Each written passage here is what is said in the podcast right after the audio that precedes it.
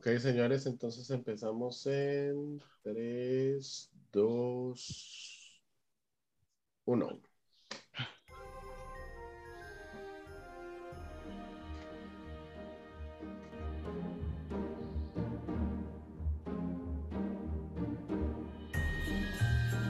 La, la, la, la, la, la, la, la. La, la, la, la, la, Usted solo imagínese unos niños cantando. Me sentí, me sentí como en el principio de la serie Hawkeye. sí, sí, sí, así es, así es. Buenas noches, buenas noches a todos. Hola, Buenas. noches. noches, hola, buenos días, buenas tardes. Sí, sí, depende de que hora nos escuchen. Buenas tardes, buenos días, buenas noches. Es- Les cuento que lo puse en live Facebook por si acaso llega Anthony para poderme burlar de él y sus y sus eh, spoilers de Spider-Man. Nada, ¿Quieres spoilers de Spider-Man? Yo tengo varios.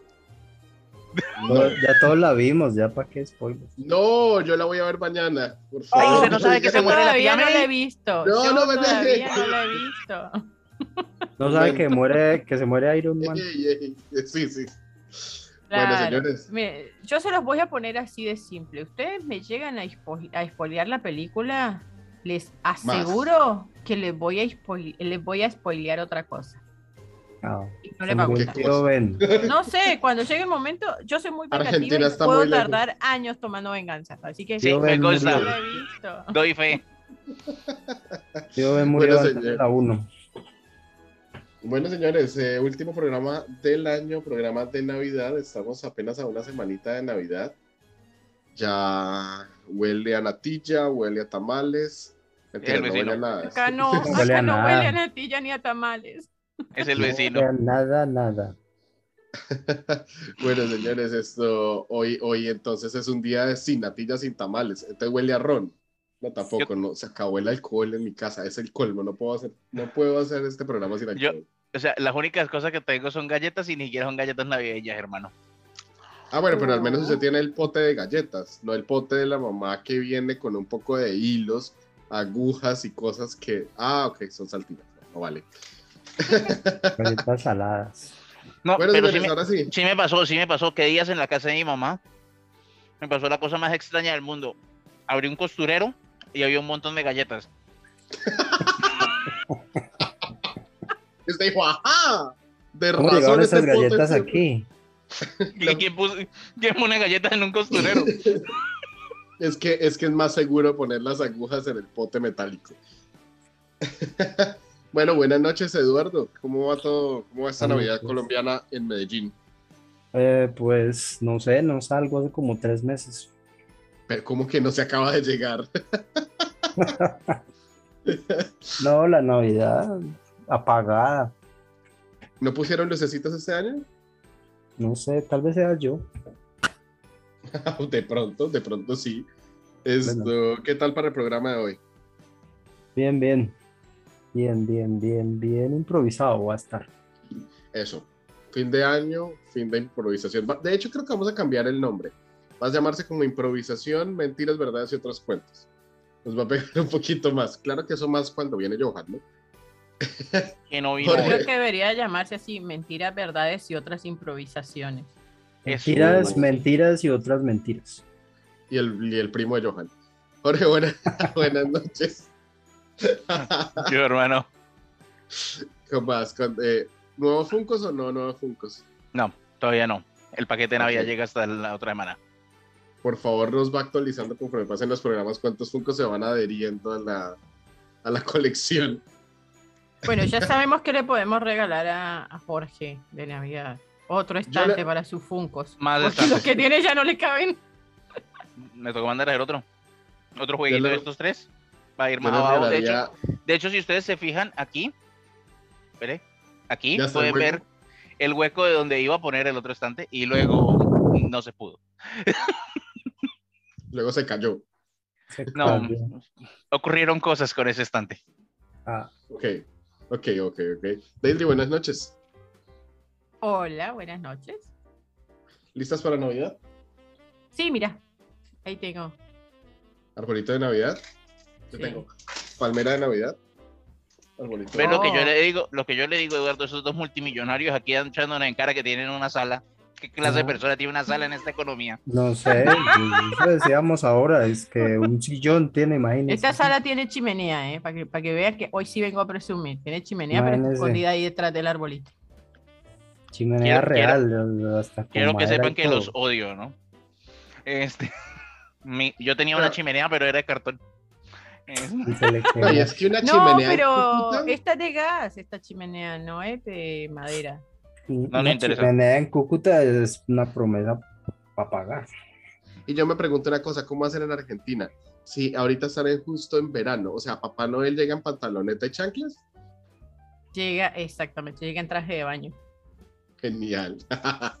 bueno, señores, empezamos entonces. Especial de Navidad. Yo soy Daniel Soto y vamos a arrancar entonces el programa de hoy con eh, historias y curiosidades acerca de la Navidad. Entonces, señores, dice en vivo, pero no veo, no veo cuántas personas hay. Entonces, el número es tan grande que Facebook no lo alcanza a mostrar. Eh, O- o no ha llegado nadie. No veo cuántas personas hay. Ah, mira, me puedo escuchar a mí mismo. Eso. Señores, eh, bueno, antes de que arranquemos, les quiero contar rapidísimo para salir de lo mío. ¿De dónde viene este curioso personaje? Papá Noel.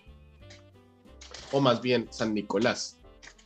Entonces, me- voy, a, voy, a, voy a saltar mi parte rápida, que es la parte aburrida había un tipo que, que los papás querían que fuera sacerdote y él no quería, entre el 280 después de Cristo. Y entonces resulta que los papás se murieron y dijo, bueno, ya que me voy a volver sacerdote, pero pues decidió regalar toda la fortuna de sus padres a las personas. Eh, ese tipo se llamaba Nicolás de Bari. Luego, obviamente, un santo, San Nicolás. Pero pues la parte más curiosa de él no fue el hecho de que eh, regalara toda la fortuna de sus padres, que además era mucha, sino que además escuchó la historia de un señor que no podía casar a sus hijas porque no tenía dinero para pagar la dote. Tenía tres hijas.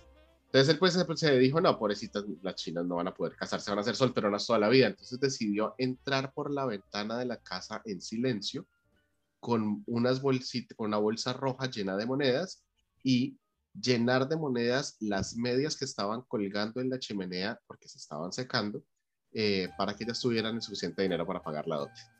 Y desde ahí, pues, comienza la historia de San Nicolás, que entra por la ventana a la chimenea y nos deja regalitos a nosotros en diciembre. Entonces, salí de lo mío, señores. Ya. Eso fue- tan rápida. Esto fue volando. Pero yo escuché una historia distinta de San Nicolás, ¿eh?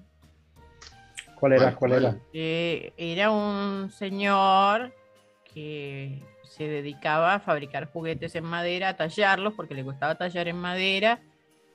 Y siempre para la época de Navidad, en el hemisferio norte, eh, se dedicaba a, darle regalos a todos los niños que tenía cerca de la zona.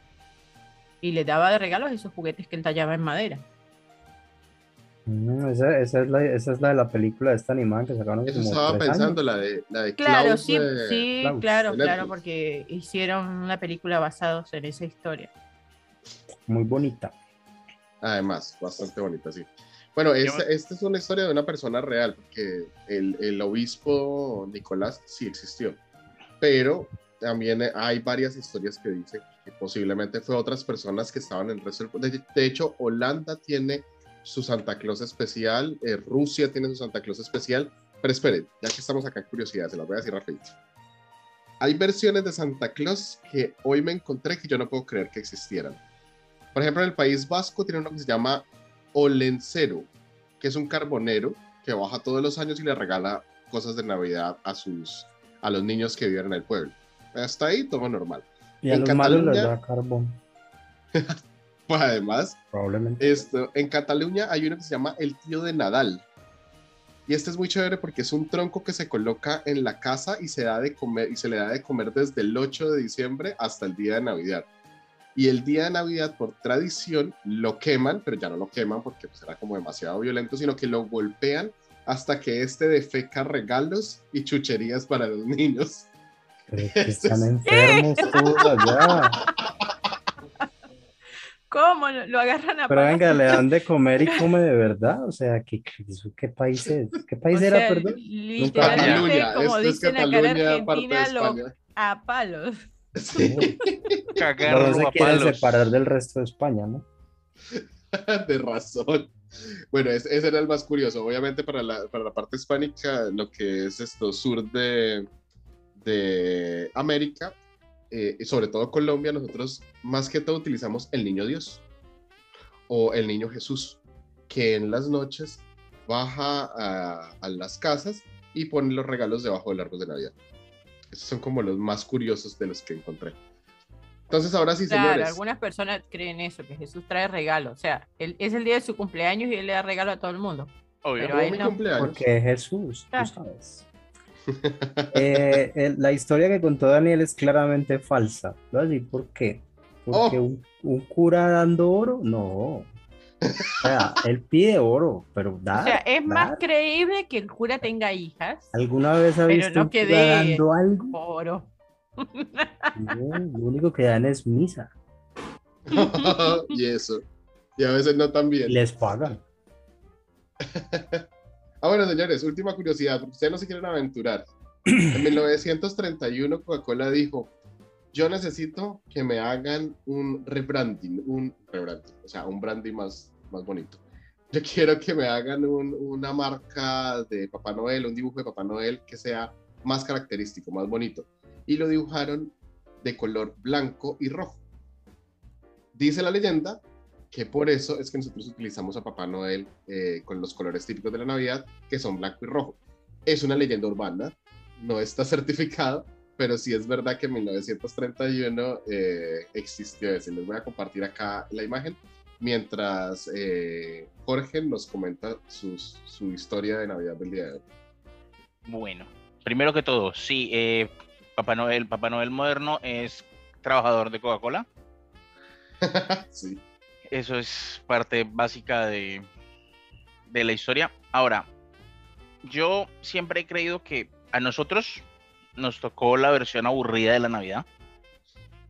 O sea, la Navidad moderna es históricamente probablemente la más aburrida que hay. Y la Navidad en América Latina es probablemente la versión más aburrida de la versión más aburrida de la Navidad que hay.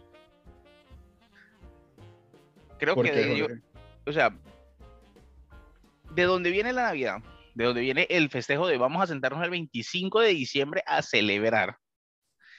Hay una cantidad enorme histórica de fiestas que se hacían por el solsticio que eran muchísimo más interesantes que sentarse a hablar con los tíos que son ligeramente racistas que uno tiene. Y Uribistas. Y Sí, uribistas. O sea, eso, esto de discutir, eh, de discutir contigo borracho sobre política, eso es la peor costumbre navideña que hay, pero todos la, todos la hemos tenido. Ujú. Y, por Pero ejemplo, nada, Acá sí. no, No huele a acá no nada. huele a nada. Ah, pero por porque huyó. Este. Bueno, em, por un lado, tenemos, em, yo voy a contarles dos historias, dos costumbres que tenemos en América Latina que son muy interesantes, que todos hacemos y que sus orígenes son aún más interesantes que lo que tenemos nosotros ahorita. La, la primera es la costumbre de estrenar el 24 de diciembre. Muy colombiana esa costumbre. Sí. De hecho, en muchas partes de América Latina lo hacen. ¿Mm? Y eso es una costumbre que heredamos sin querer de europeos. Resulta que en Noruega tienen la costumbre, una costumbre que se llama el gato de Yule. El gato de Yule es un monstruo, literalmente, es un gato gigante que caza personas el 24, en la víspera de Navidad y las mata después de jugar con ellas como hacen los ratones. Ah. Pero no lo hace con cualquier persona, lo hace con un tipo de persona específica. todo aquel que no esté usando ropa nueva durante la víspera de Navidad. Caramba, ¿y ese gato está auspiciado por las tiendas de ropa o qué? Mm, sí, Sí, yo creo que se lo inventaron H&M almacenes de ropa. resulta que, resulta que durante la época en la que se creó la- el mito del gato de Yule, el- los pueblos eran principalmente pueblos ovejeros. Entonces, cre- eh, trabajar la lana era el trabajo de toda la familia. ¿Mm? Alguien cuidaba las ovejas, alguien esquilaba las ovejas, alguien eh, recogía la lana, alguien hilaba la lana, alguien tejía la, eh, convertía la lana en telas y esas telas se podían vender. Si la familia trabajaba unida y juiciosa, habría suficiente tela para poderse hacer ropas nuevas. Y esas ropas nuevas significaban el trabajo de toda la familia como tal. Si alguien no tenía ropa nueva, significaba que esa persona era literalmente el vago de la familia, era la persona que estaba dejando que su familia cargara con el peso de su trabajo. Como somos humanos y lo hemos hecho siempre, la manera más fácil de convencer a un niño de que debía ayudar en su casa y trabajar para mm, poder tener esto era decirle que si no lo hacía no le iban a dar ropa nueva y si no tenía ropa nueva, un gato gigante iba a venir y lo iba a matar. Ok. Pobre gato. Pues porque aquí, a, aquí a los niños les dicen, si te portas mal no les damos regalos, pero no los matan, ¿cierto? Solo no les Ahora, dan regalos. Ahora, este chistecito de y el gato viene y te mata es una de las razones por las cuales los gatos en Occidente han, tenido mala, mala publicidad y terminó en los gatos son parte del por qué los gatos son mágicos y son parte del menage de cosas que tienen las brujas. Bien. O sea que esto es como la Navidad de Futurama, donde realmente Santa Claus Es, vienes a de- matar a todo el mundo. De hecho, es que Santa Claus es malvado. Bueno, no, Santa Claus no. Santa Claus tiene una versión malvada, que es el Krampus.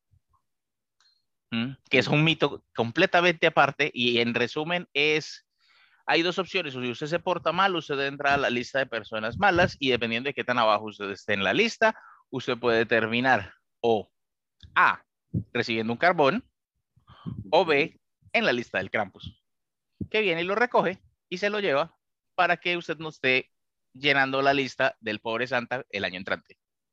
Ah, lo desaparece. Yo, yo me quedo con el carbón toda la vida. Entonces no se porte tan mal. Ah, un carboncito está bien. Ahora, Bueno, pero, señor. otra cosa que hacemos, que es muy, muy pendeja, que es reunirnos a cantar los, los villancicos. Todos tenemos, todos hemos pasado por eso en Colombia y todos hemos pasado por eso en América Latina. Y eh, usted en Canadá debe haber visto al menos una- una vez gente que llega a cantar villancicos. Sí, pero los de acá son, son todos raros, no me lo sé. La, la, la, la, la, la. Sí. Bueno, pues esos que llegan a cantar a su casa son parte de una costumbre galesa que se ha ido cambiando de a poquitos en todas partes menos en Gales. Ujú. El hecho de llegar a su casa a cantar en las vísperas de Navidad es parte de una costumbre que se llama, lo voy a pronunciar mal y sé que lo estoy pronunciando mal y lo digo de entrada porque no tengo ni idea de cómo se pronuncia esto y Google tampoco. Es Mari Liut. Los galeses agarran un cráneo de caballo, lo ponen en una vara y lo disfrazan como si fuera una novia. Y llegan a las casas durante el 24 y tocan y apenas la persona da señales de vida dentro de la casa, el Mary Liut empieza a cantar para pedir que lo dejen entrar.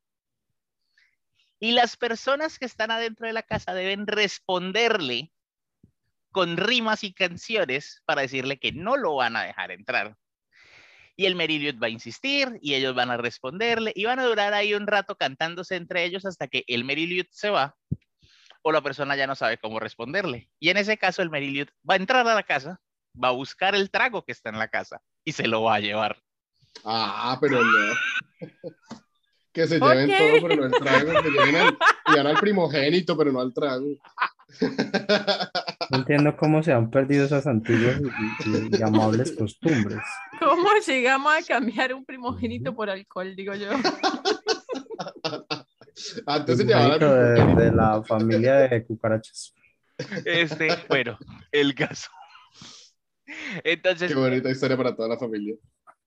Entonces, sí, literalmente en Gales usted tiene que tener una batalla de rap contra una calavera el 24 para poderse emborrachar.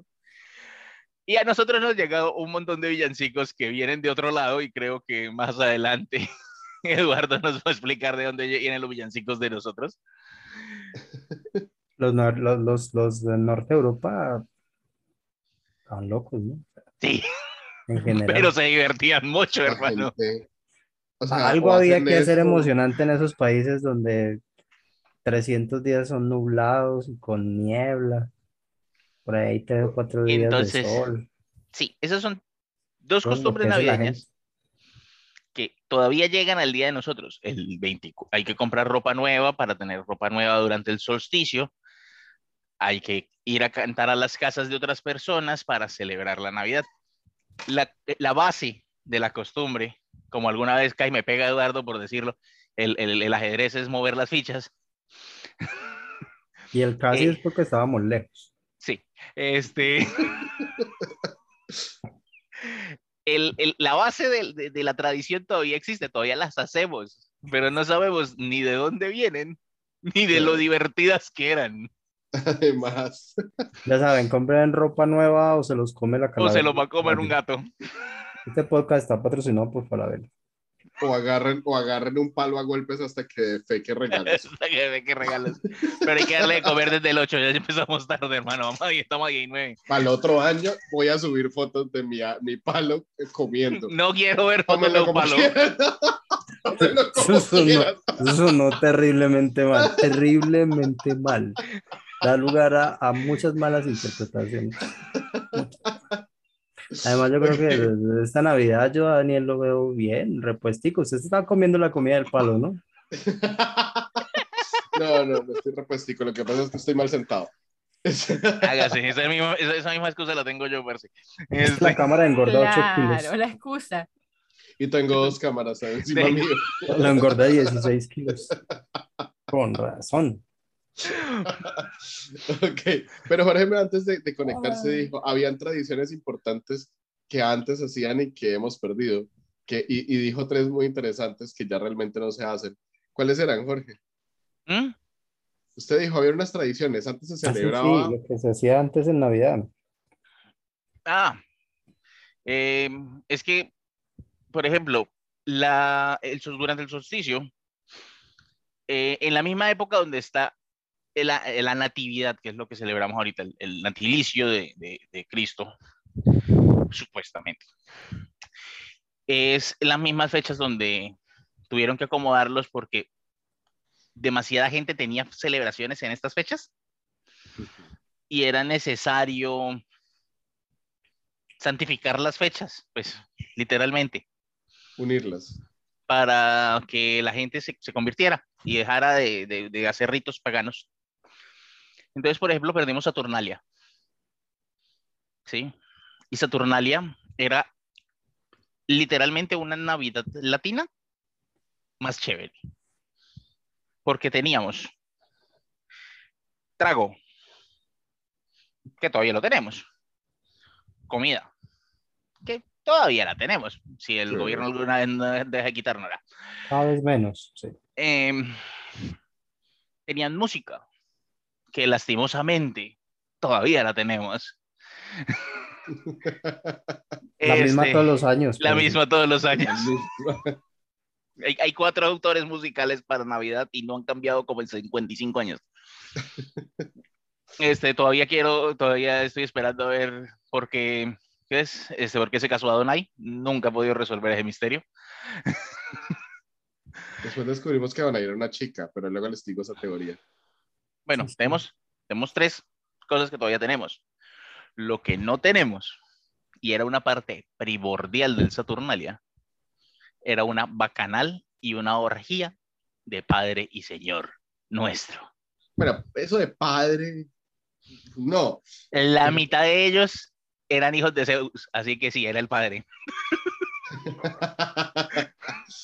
ok, pero yo recuerdo que Deidre quería hablarnos de Saturnalia, ¿cierto?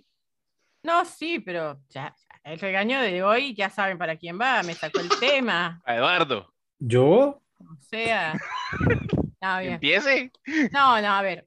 Yo lo que iba a hablar, eh, más allá de solo las Saturnalias, es que antiguamente en la misma época, y porque coincidía que con el hemisferio norte justo empezaba el, el invierno, es que en esa época se celebraban mucho, muchas festividades para terminar todo el año productivo.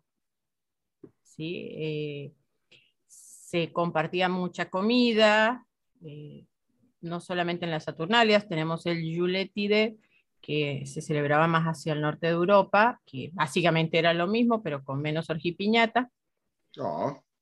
Pero, eh, o sea, se ponían grandes, grandes. Ok. Se ponían grandes. Tengo a mi hijo aquí al lado. Se ponían grandes festines para que toda la gente comiera, celebrara. Había mucho trago. Obviamente, algo de sexo había por ahí escondido, pero había. Y había muchas otras costumbres eh, propias de diferentes regiones que eran muy comunes. Esa fue una de las principales, de las principales eh, causas por las que la Iglesia Católica decidió poner para la misma época el cumpleaños de Jesús. Me encanta para los que no nos estén viendo. Mamá, mamá, mamá, era el hijo de que atrás está diciendo, tengo hambre. y diciendo, mamá, ¿dónde están los juguetes? no, está jugando con el celo acá al lado. Este, Bueno, y de hecho hay una costumbre que se ha perdido porque ahora tenemos electricidad, pero en, en muchas regiones eh, rurales de Europa se, todavía se lleva a cabo, es que, ya ahora ya no es mamá, mamá, sino papá, papá. Es que eh, está el famoso leño del yule. El leño del yule es un leño que se guarda de la chimenea, de la fogata o de la hoguera de la celebración del año anterior. Está a medio consumir. Entonces, ¿cómo empieza el ritual? Ellos apagan todas las luces de la casa, que antes eran velas o fuego, se apagaba todo, se dejaba todo en, en total oscuridad y se encendía ese leño por frotación. No podían usar ningún tipo de combustible ni nada, solo frotando la madera, exactamente. No, Daniel. Eh, Daniel, no seas mal pensado. No es la frotación. ¿Qué caras? No es frotación, es otra cosa. Bueno, este, este leño se encendía. ¿Se prende el leño o se prende el leño? Claro, y con el fuego que se producía del leño, con ese fuego se iban encendiendo una a una todas las luces de la casa. Eso era con el fin de limpiar las casas de los espíritus y prepararse para el próximo año de cosechas. muy similar, muy similar a de dónde viene la costumbre del, del matrimonio y el fuego del hogar. Claro, el fuego del hogar. Es que la llama olímpica. Cuando, es que la llama olímpica es un, un, resquicio de una costumbre mucho más vieja, y es que los griegos tenían el fuego del hogar. Estaba, el fuego del hogar era el, centro de la casa y estaba consagrado a Estia, la diosa de los hogares, y ese fuego no se podía apagar. Si ese fuego se apagaba en algún momento, cualquier momento del día, de día, de noche, de donde fuera, eso era un mal auspicio para la casa y había que traer un sacerdote para que volviera a encender el fuego y le pidiera a Estia que no castigara la casa. Cobraba. Cuando, cuando el hijo de una familia se casaba, su padre tomaba un leño del fuego del hogar encendido y se lo entregaba. Y el hijo debía llevar ese, fuego, ese leño encendido con el fuego de su hogar hasta su nueva casa y usarlo para encender el hogar. significando que su familia se había hecho más grande y el fuego del hogar se había expandido. De nuevo, si ese leño se apagaba, significaba un mal auspicio para ese nuevo matrimonio. o sea que uno no se podía pasar a vivir más de tres cuadras. Ni durante la lluvia, parce. Porque no, llega, ¿no? O sea, o sea eso, e, eso, de que, eso de que me llovió el día de la boda no podía pasar en Grecia. Y ahí viene lo del video de November Rain. Claro, todo en cadena. Claro. Ah. Bueno, otra cosa, otra cosa bastante curiosa que pasaba en las Saturnales o Saturnalias y que todavía hay algo de esto presente en muchas de nuestras celebraciones en Latinoamérica, es que en esa época se le permitía al esclavo hablarle como un igual al amo.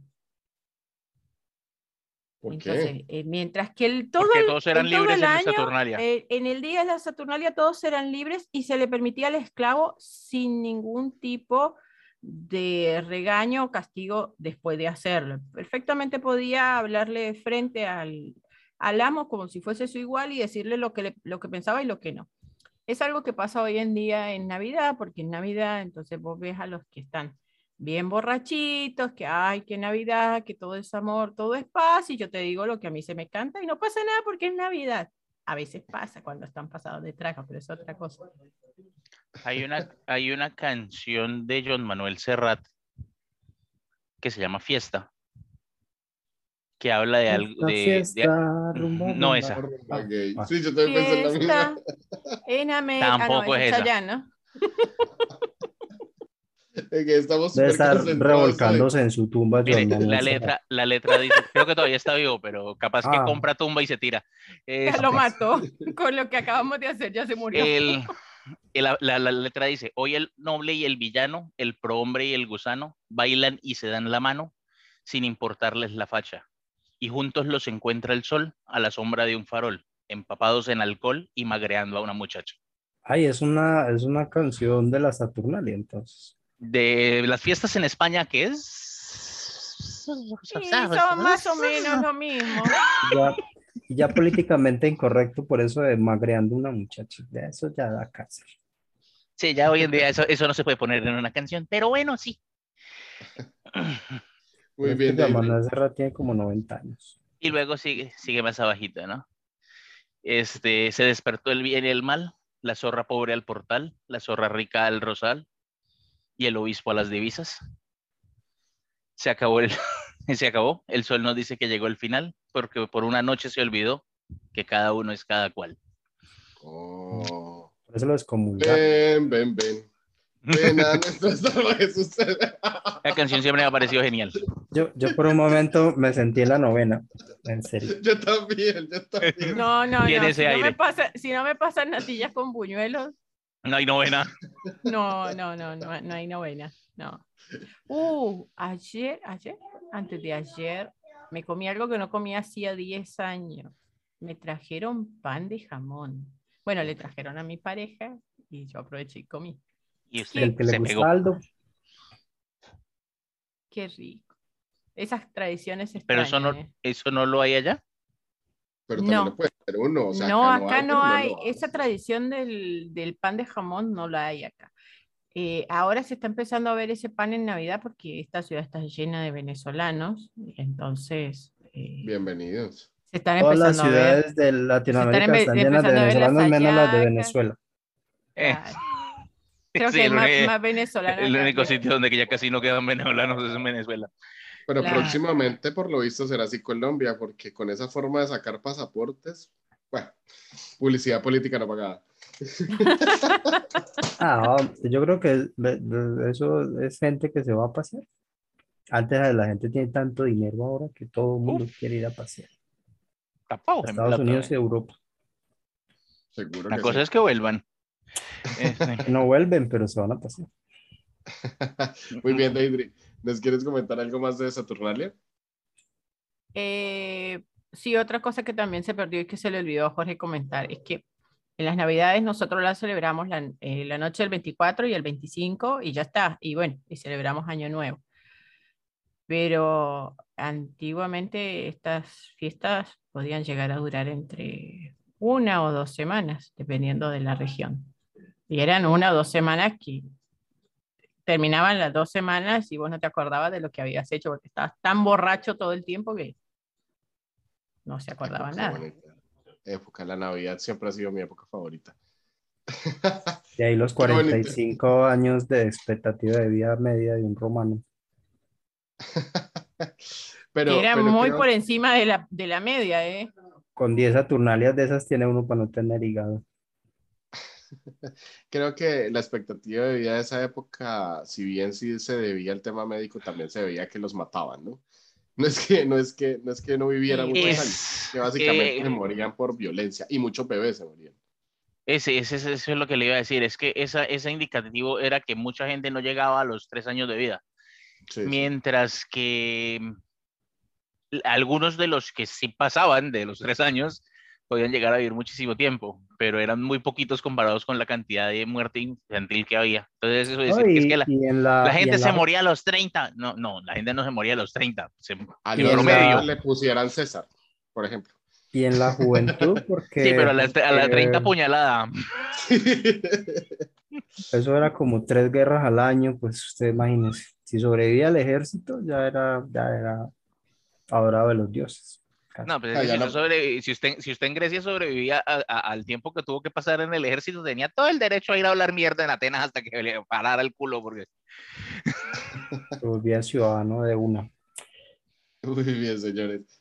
Esto, David, muchísimas gracias. Estuvo muy interesante. bueno, entonces, pues, retomando un poquito el tema este del famoso fuego del hogar que decía Jorge. Entonces, lo, que, lo que ocurrió fue una, una extinción masiva de fuego del hogar en Pompeya. Todo Pompeya se volvió el fuego de un hogar. Vino un viento y les apagó el fuego a todos. A todos. se volvió un fuego gigante y por eso les fue muy bien. Claro. Les encendieron el fuego a juro. Una impresionante suerte. Una buena suerte. ¿No ve cómo quedaron todos felices? Quedaron todos felices. Sí, se les nota en las, en las estatuas la, alegría. Sí, mm. sí se, nota. notan las marcas en el piso. Entre más fuego, más suerte, ya sabes. Pero no queme la casa. sí, soy piromano. Aunque bueno, técnicamente Pompeya no se quemó, quedó sepultada en cenizas. Eh, la que sí se quemó fue el, la, otra, la otra ciudad, poblado o aldea que quedaba ahí a pocos kilómetros, 5 o 10 kilómetros de la zona. Ellos sí se quemaron. Completamente devastada porque todo el piroplasma les cayó encima. Pero nos estamos saliendo del tema, estamos hablando de la Navidad. Oh, totalmente. Un poquito, señores. ¿Nos salimos? No. Moción de orden. Muy bien, señores. Vamos a cerrar hoy con las curiosidades de Navidad que nos trae Eduardo con su top 10. Eduardo, a mí me gusta cuando Eduardo saca un top. Hoy no son No, pero este no es un top. Yo, hoy, Eduardo se vino top. Hoy es bottom. Hoy, hoy no tengo top. hoy me vestí de hombre. ok, Eduardo. No, eh, estamos, estamos de acuerdo todos en que Navidad es una época maravillosa, ¿cierto? De eh. paz, amor, redención, perdón, regalos, ropa nueva, prima, aguinaldo, para comprar ropa nueva. O nos mata el gato. Comida, o lo mata el gato. Eh, pero hay muchas cosas que damos por sentada de la Navidad. Mm, entonces, yo voy a hablar aquí un momento de, de esas cositas. Por ejemplo, el árbol de Navidad. ¿De dónde viene el árbol de Navidad? ¿De dónde viene esa, esa extraña costumbre de comprar un árbol de plástico? Y bueno, aquí, aquí es comprar un árbol de plástico, porque en el norte de, de, de nuestro continente, es, no sé si es mejor o peor, pero entonces allá lo que hacen es que cortan un árbol de verdad, lo llevan para dentro de la casa y lo adornan. Eh, y bueno, eh, eh, lo que se hace en el árbol. Pues. Entonces uno dice, pero esa costumbre es extraña, porque es extraña, llevar un árbol para dentro de la casa. Eh, resulta que, que, es viejísima la costumbre. Todo esto fue googleado hace un tiempo. Entonces es, es, viejísima la costumbre, viejísima. Eh, eh, aparece en la Biblia incluso. Imagínense. imagínense, que, imagínense que en la Biblia dice el profeta Jeremías, famoso porque escribía y no le gustaba a nadie, ni siquiera a los judíos.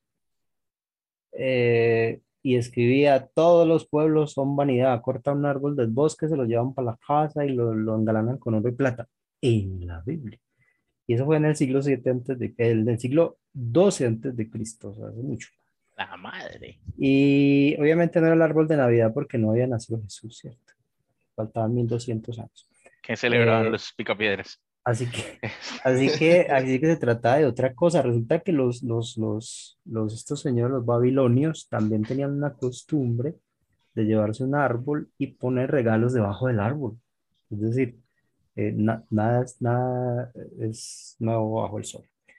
Eh, se llevaban un árbol, lo, lo decoraban y, bueno, ponían regalos debajo.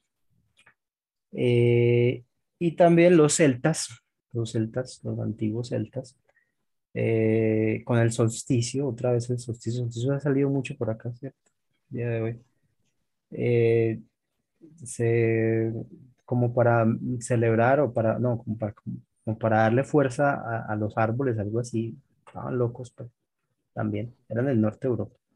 Eh, adornaban los robles, les ponían frutas a los robles y les ponían velitas y cosas para darle fuerza al árbol para que peleara contra la oscuridad que se avecinaba. Pues. Debe ser, eso es difícil de, de entender en estas latitudes donde estamos Jorge y yo. Ustedes dos no, ustedes están en los extremos de América. Pero en estas latitudes tropicales es muy difícil entender eso de la oscuridad. ¿Cuál oscuridad? Aquí solo es oscuro de noche y de, día sale el sol todos, los días, todos los años. Sí, Son Pero ya cuando se pone oscuro, se pone oscuro. Entonces. Y, más que, perdón que te interrumpa, más que eso es porque justo coincide con el inicio del invierno, que en Colombia no se ve porque es un país tropical, pero en los países nórdicos y acá en el sur, eh, cuando empieza el invierno, te amanece a las nueve y media, diez de la mañana, y a las cinco o seis de la tarde ya está oscuro. Entonces la idea de luchar contra la oscuridad es que eh, estos días se iban haciendo cada vez más, más corto el día y más larga la noche, entonces era la famosa la, larga noche. Y, ellos mm, tenían, ellos les, daba como miedo todos los años de que, de que el sol no volviera a salir. Pues, claro, porque eh, eh, observaban que cada vez que pasaba el año, el, día, mientras pasaban los días del año, se iba haciendo cada vez más oscuro. Y llegaba un punto en que supuestamente las fuerzas del bien ganaban y ya los días se empezaban a alargar, pero era una lucha constante entre la luz y la oscuridad. Eh, por lo menos yo acá, yo acá en el sur aprendí lo que es decir nueve y media o diez de la tarde. Claro, porque hace sol, como si fuesen las cuatro o cinco de la tarde en Colombia. Así hace sol a esa hora. Sí, en invierno, y en invierno hoy, por ejemplo, para este lado del planeta, a las 4 de la tarde, hoy ya era de noche. Y es, eran las 4 de la noche. Sí, y es bastante interesante porque apenas entendible.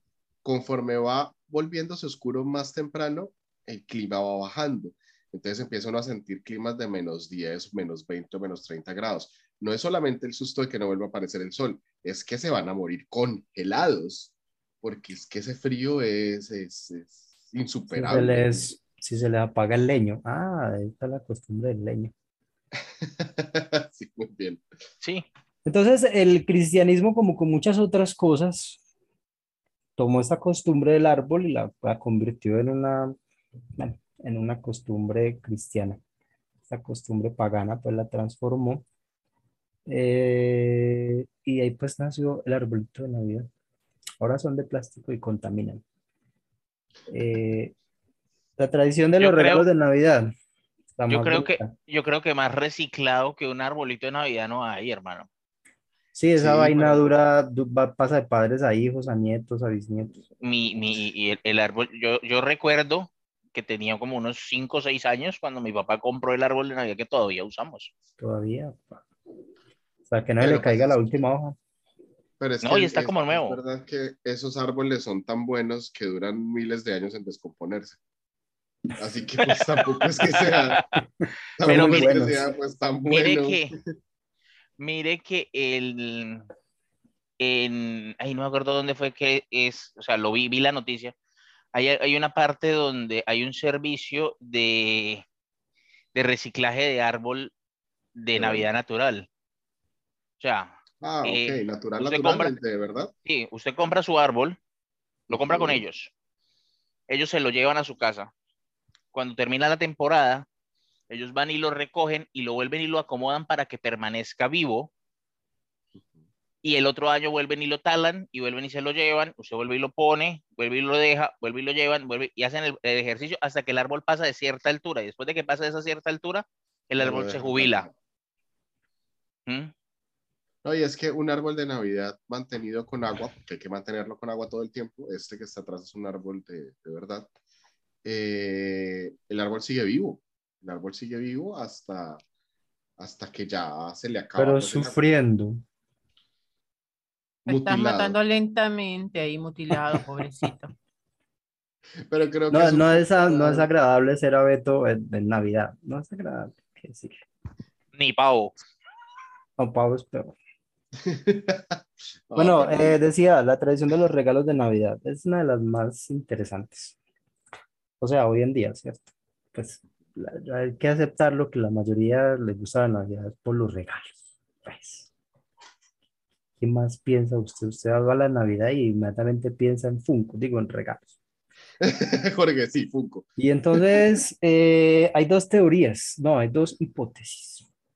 La una es la una y la otra es la dos. Ah, claro. Es la, de, la misma que de lo que han hablado mucho rato acá, o sea, de, allá como que vienen muchas cosas, esas Saturnalias eran muy importantes. Deberían hacer una campaña para volverlas a la vida. Eh, las Saturnales que se celebraban entre el 17 y el 24 de, de diciembre. Entonces daban, daban pues como muchos regalos, ¿cierto? Entonces que de ahí viene pues como la tradición del intercambio de regalos. Otra, otra es más interesante porque dice que el, el, origen de los obsequios son los regalos de los Reyes Magos. Que todos ah, sabemos que los Reyes Magos se llamaban, no puedo decir los nombres acá, Melchor, Baltasar y. Eso. Atos. Y. Atos, ¿no? Gaspar. No. Atos era un. Ah, no, Atos era un, era un mosquetero. Era un mosquetero, casi. También eran tres. También eran tres. Los, los tres reyes magos, Atos, Portos y Aramis. Eh, que llevaron, que le llevaron tres regalos al niño, al niño Jesús, oro, incienso y mirra. Hay que anotar que de, los reyes no eran ni reyes ni magos, pues, o sea, en ninguna parte dice que eran reyes ni que eran magos. Eran tres señores. Entonces, que es, eso fue el origen de los regalos. Ahora, uno se pregunta, ¿por qué no le dan entonces a uno oro? Pues, ¿dónde está mi oro? Porque a mí no me han dado oro en ninguna Navidad. Mucho menos mirra, sí. ni, incienso que no, me, que no me vayan a dar, pues, por favor. Mira que el regalo de Navidad sea una hojita de incienso también. La pregunta es, ¿qué es mirra? Yo nunca he entendido qué es la mirra. La mirra es un aceite, un aceite esencial que le untaban a los muertos para prepararlos para el embalsamamiento. ¿Por qué le llevó a ese señor eso a un niño recién nacido? Nadie lo sabe. Porque los regalos son un regalo para el rey, un regalo para el hombre y un regalo para el espíritu. El oro para el rey, el incienso para el hombre, para el espíritu, y la mirra para el hombre que va a morir. Oh, Pero eso se lo inventaron después. No, esa es la explicación bíblica. Sí, o sea, los que hacen estudios bíblicos tienen ese, ese significado. Por eso lo inventaron después. ok, ok. Bueno, está, ya saben, entonces en Navidad para mantener la tradición, por favor regalen oro, más que está caro. No importa, yo lo ¿Ustedes sabían que no eran tres, sino cuatro reyes magos? Ay, igual que los mosqueteros, que también eran cuatro. Claro, lo que pasa es que el cuarto, el cuarto rey mago no fue a visitar a Jesús y, y se quedó pobre y tampoco le llevó regalos. Ah. Entonces terminó muriéndose, muriéndose no, casi muriéndose de una pedrada en la cabeza. y se llamaba Artaban. Pero no sacaron de la historia, era pobre. Claro, era pobre. Bueno, pero no, no, no supe cuál era el tercer, el tercer mosquetero. Casi se llamaba D'Artagnan. ¿Serán los mosqueteros? Serían los. Los, los, tres reyes magos son Melchor, Gaspar y Baltasar. Ah, eso, eso, eso. ¿Cuál es su pregunta antes de que continuemos? ¿Cuál es su rey mago favorito? Obviamente el malhechor. Malhechor, sí. Yo tuve una seria lucha contra el Gaspar de mi de mi pesebre todos los años, el maldito no te ha querido parar, así que ese no es. El calvito. Ya me cae bien. No, tengo un favorito, pero sí tengo uno al que le carga una bronca personal. Mi favorito siempre fue Baltasar. Baltasar es el moreno, ¿cierto? No, el moreno es ah. Melchor. ¿Qué? Ah, Melchor. Melchor, Melchor. Baltasar es el que ponen de último, es el más alto, que tiene una corona. Porque ese sí no, no, no, El moreno es el que me parece que. Pero es que es porque es característico. Los niños en general siempre recuerdan al. Estás muteada, Deidre. Los, los niños, por lo general, recuerdan es al, al, rey mago de color. Y por lo general, ese es su, su rey mago favorito. En, en España, los regalos de 25 de diciembre no son tan comunes como los regalos de Reyes. Cosa que deberíamos Sí, pero el, el, rey mago de color, de raza negra era Gaspar. Melchor es el rey que llevaba el oro. Cierto. No, Gaspar era el, de Gaspar era el, de la el de la el de el griego, ¿no era el griego? Sí. No. Había un griego, uno de África y uno de Egipto. Bueno, Egipto también está en África. No, no, no. Pero uno de África más abajo. Lo que pasa es que, o sea, como buenos latinos terminamos relacionando la palabra malhechor con alguien de color. No, malhechor. No, por favor. O sea que cuando uno dice el negro malhechor está mal dicho. No, exactamente. Melchor era el rey mago que llevaba el oro. Luego tenías a Gaspar, que era el rey de color, y Baltasar. Sí, Gaspar es el pro. Gaspar es el que siempre identificamos en nuestro pesebre fácilmente. Y D'Artagnan, pero bueno, D'Artagnan no llegó.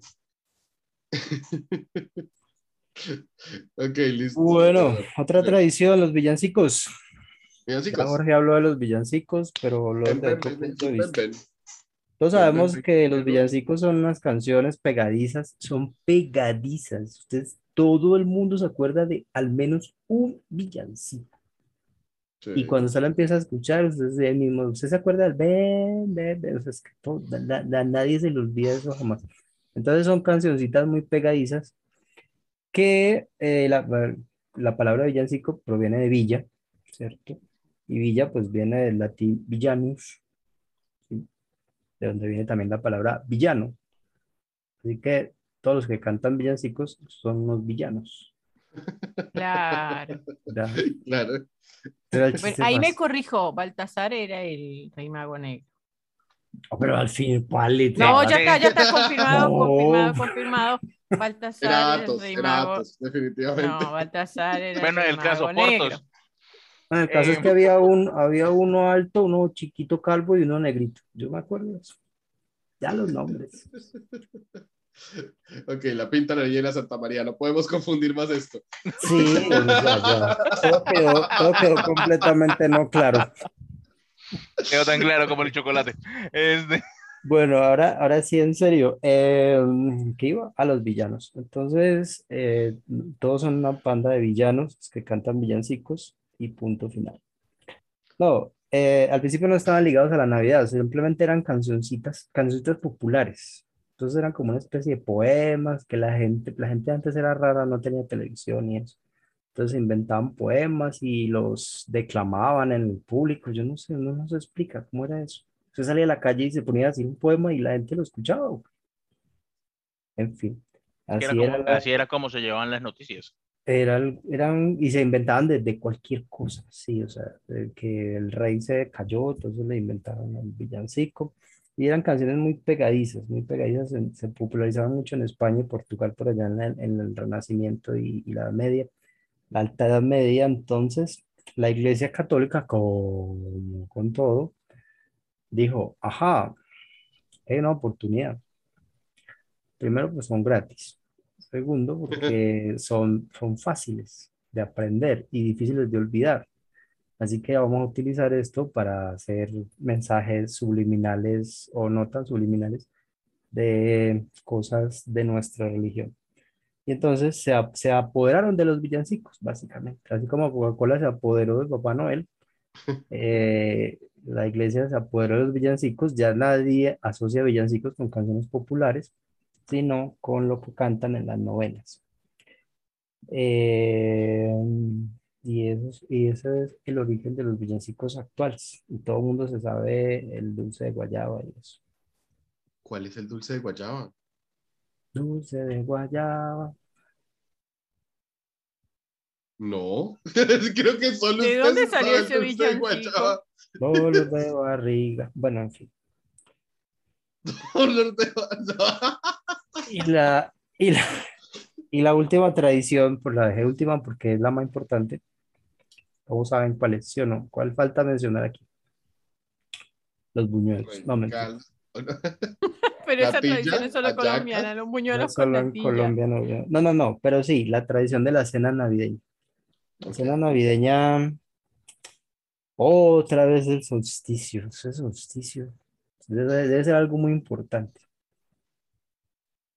Eh, entonces, por allá en Europa, en Europa del Norte, sobre todo donde hacía frío, eh, cuando llegaba el solsticio, entonces hacían todos sus rituales pues mágicos para que la oscuridad no nos invadiera eh, y le ofrecían cenas, cultos, banquetes a sus dioses Mm, por ahí está el dios Freyr, así se, así se escribe Freyr. Freyr. tiene algo que ver con fritar. Eh, Freyr, un dios, el dios de la lluvia, ese, señor era dios de muchas cosas, de la lluvia, del sol, de la fertilidad, de música de Broadway. Más divertido que él era la, la, la hermana. La hermana Freya.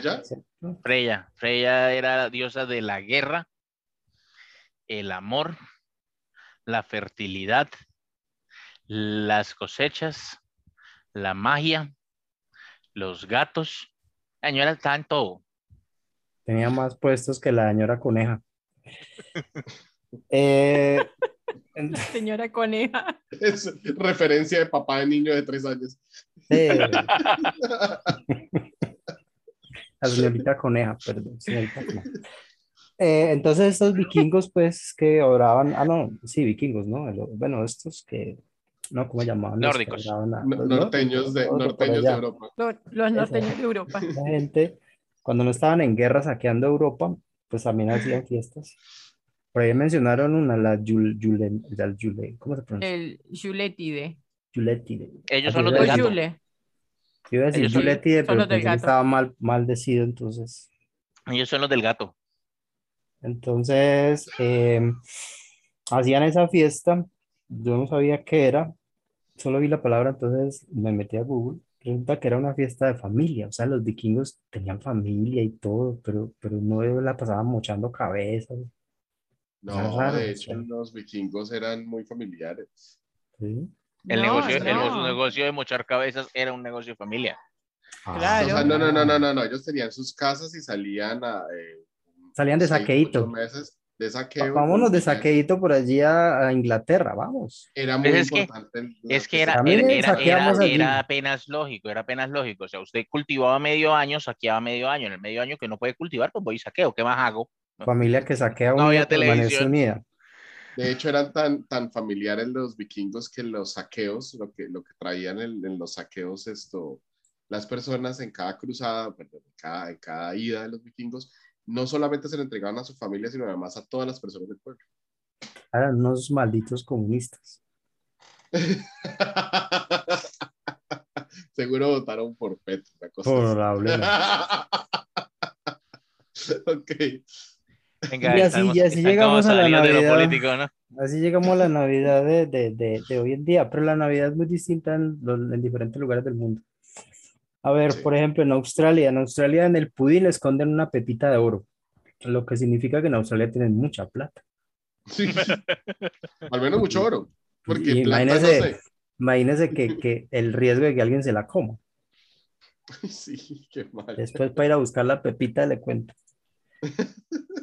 Entonces, entonces, pero no, hoy, metálica. Hoy, en día, ya según Google, hoy en día ya la hacen de plástico. Todo, todo se ha ah. devaluado, todo hasta, hasta el oro. Hasta la pepita. Eh, en Bélgica, los niños no le dejan comida a San Nicolás por alguna razón, tal vez está gordo, y le dejan es comida al ayudante de San Nicolás, que se llama Pedro el Negro. Así lo encontré, no es, discriminatorio ni nada. Pedro el Negro, así lo llaman. En, así estaba, en serio. Y le dejan, pero póngale cuidado lo que le dejan a Pedro el Negro. Esto, esto es raro. Le dejan un vaso de cerveza y unos cigarrillos. Ok. Y al caballo le dejan zanahorias. Y ya con eso les dan regalos. Esos niños belgas son muy belgas. En Islandia, los regalos los traen, ah, por ahí lo, mencionaron, ¿no? Los Jules. Los Jules o, yo las Beinar. Eh, bueno, los Jules. Son 13 duendes que viven en las montañas y les traen los regalos a los niños cuando hay que llevar regalos. Y traen un regalo por día. Oiga, y son 13, o sea que traen muchos. En Italia hay una leyenda muy, muy curiosa donde dice que eh, al duque Ludovico el Moro, que le harían el Moro, celebró en Navidad, eh, celebró su Navidad pues allá en Milán y se le quemó el postre al cocinero, entonces el cocinero pues probablemente lo iban a matar o algo, porque allá hacía, era así, ¿no? O sea, usted se descachaba con el duque y bailas.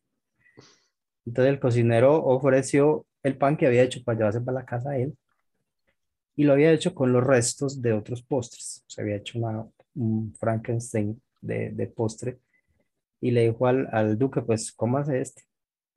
Y, y, a todo el mundo le gustó mucho. Entonces, como el, como el cocinero se llamaba Antonio, o sea, en italiano, ¿cómo se diría eso? ¿Tony? ¿Antonio? ¿Tony? Tony.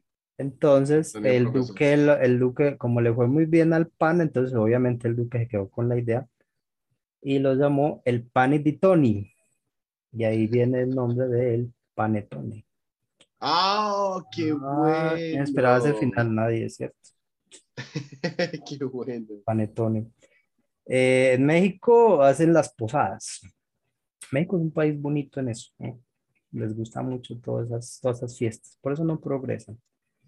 Entonces, entonces. tan odioso. Entonces, el 16, oiga, pero no, pero es que arrancan desde el 16 de diciembre, o sea, es que, mano. Eh, acá también, acá en Colombia también. No, pero seguidas, Las póngale cuidado cómo son las posadas. Son una representación de, la, todo lo disfrazan con la religión, pero disfraz, en realidad solo es para pa jartar. Como las eh, novenas.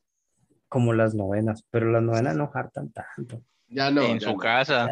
Ah, bueno, yo no sé, en la suya. Estas posadas son una representación de la peregrinación que hizo la Virgen María y José para encontrar un, como para encontrar el establo. O sea, fueron como a nueve lugares al parecer, ¿cierto? Y al final les dijeron, pues háganse ahí en ese establito. Entonces, ellos por eso hacen nueve días de fiesta. Nueve días de fiesta para celebrar eso. O sea, eso. ¿Qué es eso? Es que no saben ni qué están celebrando. Ah, pues el novenario. Eh, y entonces en esos nueve días, cada día se juntan en una casa diferente de la cuadra y esa casa hace la farra. Y hacen una piñata. Una piñata. También les gustan mucho las piñatas en México. Hacen una piñata que en este caso simboliza a Satanás, por eso la cogen a palo. Y pues hay que romperla. Ok. Hay, muchísimos más. Hay, por último el dato. En Emiratos Árabes tienen el árbol de Navidad más caro del mundo. Era de esperarse. Sí. sí. Está valorado en más de 10 millones de dólares el arbolito por todos los adornos, pero no encontré qué eran los adornos. Serían Ferraris probablemente. Bueno, ¿y, ¿y qué me dicen de la famosa cabra Yule? que, tiene, que viene también del Yuletide. Por favor, ¿cuál es la cabra Yule? Esa tradición la tenemos en Colombia también, ¿eh? ¿Sí? ¿Cómo? ¿Viste los muñecos de Año Viejo? Ah, sí. Ah, Bien, la cabra Yule se hace de paja, se hace todos los años para fin de año. Se cree que es la encargada de traer los regalos, de hecho es una tradición más antigua que Santa Claus. Y trae los regalos, ¿sí? Y la cosa es que hay gente que cree que debe ser quemada y hay gente que cree que no. Con los regalos. Entonces se gastan mucho, no, si los regalos, se gas- después de los regalos, se gastan muchos recursos en la ciudad para evitar que quemen a la cabra. Entonces ves cámaras de seguridad, policía, guardias, personas haciendo vigilia para que no quemen a la cabra y hay otro grupo de personas que dicen que se tiene que quemar porque es parte de la tradición, entonces siempre buscan una forma de quemarla y la han quemado cuarenta y pico de veces en lo que llevan eh, reviviendo la tradición, intentando, otros intentando salvarle, no, esto no, hay que quemarla porque es la tradición. Así que de ahí sale ¿Dó- nuestro... ¿Eso en dónde es, perdón? ¿Dónde están así de locos? eh, en un país nórdico, estoy segura, no me acuerdo ahora el nombre. Cualquier país que haya creado una cosa que llama... Puede ser Noruega, que es Sí, puede, así. salir con cualquiera de estas cosas. Bueno, señores, estuvo muy bueno, muy interesante. Un segundo, por favor. ¿Se escucha algo de música de fondo? No. En Suecia, ahí está, en Suecia. Ah, los suecos. Ay, ni imposible. Ahí deben estar escuchando algo de música de fondo, ¿no? Ah, sí, sí, ya. No, ya no, todavía no. Díganle que no, torturémoslo. Última recomendación para Deidre. ¿Alguna vez has comido este pan que se llama Stollen? No, pero suena robado. Una robada. ya. Muy bien. Pan O alemán. sea, de comerme un pan robado así me he comido panes robados, pero Esta es hasta ahí. Creo tradición alemana. no soy la primera de, de esta- de este programa que se come un pan robado, así que No, no, no, todos. Esta es una tradición alemana de un pan que se hace durante, en teoría, varias semanas, pero pues también hay una receta rápida. Te lo recomiendo para que lo busques, es un pan delicioso. Le dicen acá por estos lados Cristolen, pero pues su nombre real es Stollen. Un pan muy rico, pan de Navidad. Y bueno, buenísimo, señores, lo voy a buscar. dale. Bueno, eh, ¿alguna recomendación rápida antes de irnos? Muñuelo y natilla. Yo no me he comido el primero de esta Navidad y estoy triste. Yo tampoco. Voy a tener que ir a buscar las famosas hayacas. Oh. Ni una Acá las venden. Hallacas. Las venden acá, las venden acá porque ahora tenemos muchos venezolanos, así que las venden. Están Uy, exportando su cultura a través del mundo. Eso se llama. Apropiación cultural. Bueno, la señores, isla. No, Eh, no, no, Jorge. no es apropiación cultural porque son ellos mismos que la están trayendo. Para Ah, pues, ellos mismos comérselas. Integración cultural, más bien. Es verdad, integración cultural. Señores, muchas gracias por haber venido. Feliz Navidad a todos, feliz Año Nuevo. Nos vemos el otro año en otro episodio de eh, posiblemente con, con Johan, el primo de Johan y LOL. Vamos a ver si ganó esta vez el torneo. Eh, un abrazo, señores. Saludos a todos. Chao. Navidad. Ay. Vemos. Navidad. Feliz Navidad a todos.